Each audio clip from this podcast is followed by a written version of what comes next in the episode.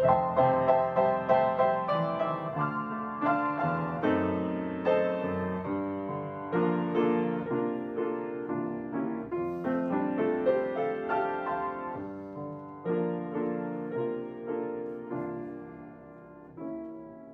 es jueves 28 de julio y estamos estudiando este trimestre el tema en el crisol con Cristo, bendecida elección y esta semana hemos estudiado el título de la lección número 5 que es calor extremo.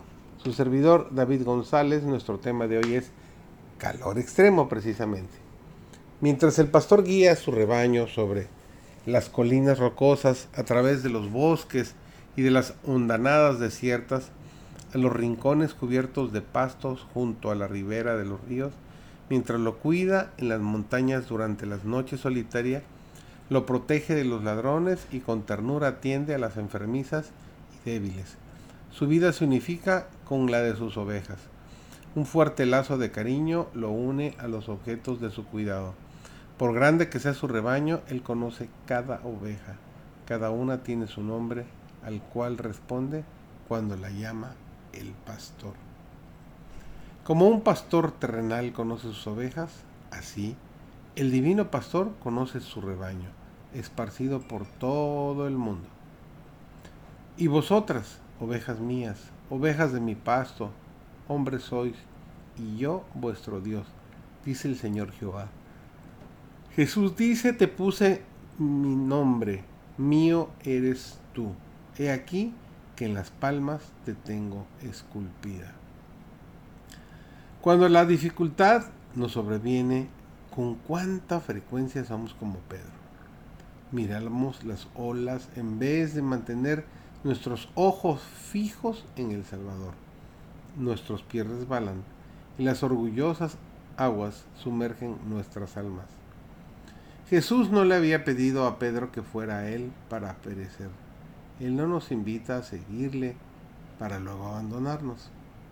No temas, dice el Señor, porque yo te redimí, te puse nombre, mío eres tú.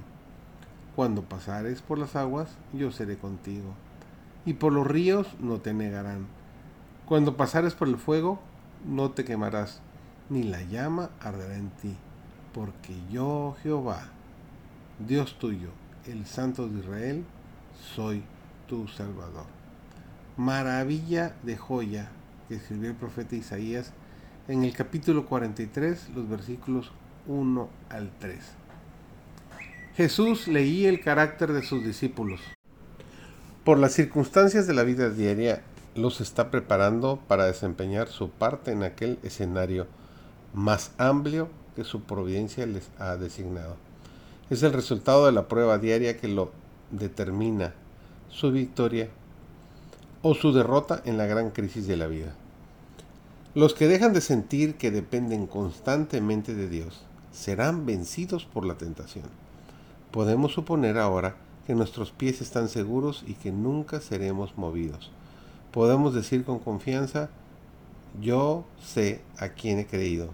Nada quebrantará mi fe en Dios y su palabra. Pero Satanás está proyectando aprovecharse de nuestras características heredadas y cultivadas y cegar nuestros ojos acerca de nuestras propias necesidades y defectos. Únicamente comprendiendo nuestra propia debilidad y mirando fijamente a Jesús, podemos estar seguros. Que este sea tu pensar durante este día para que cada día estés más cerca de Jesús que te acompañe cada momento en este día.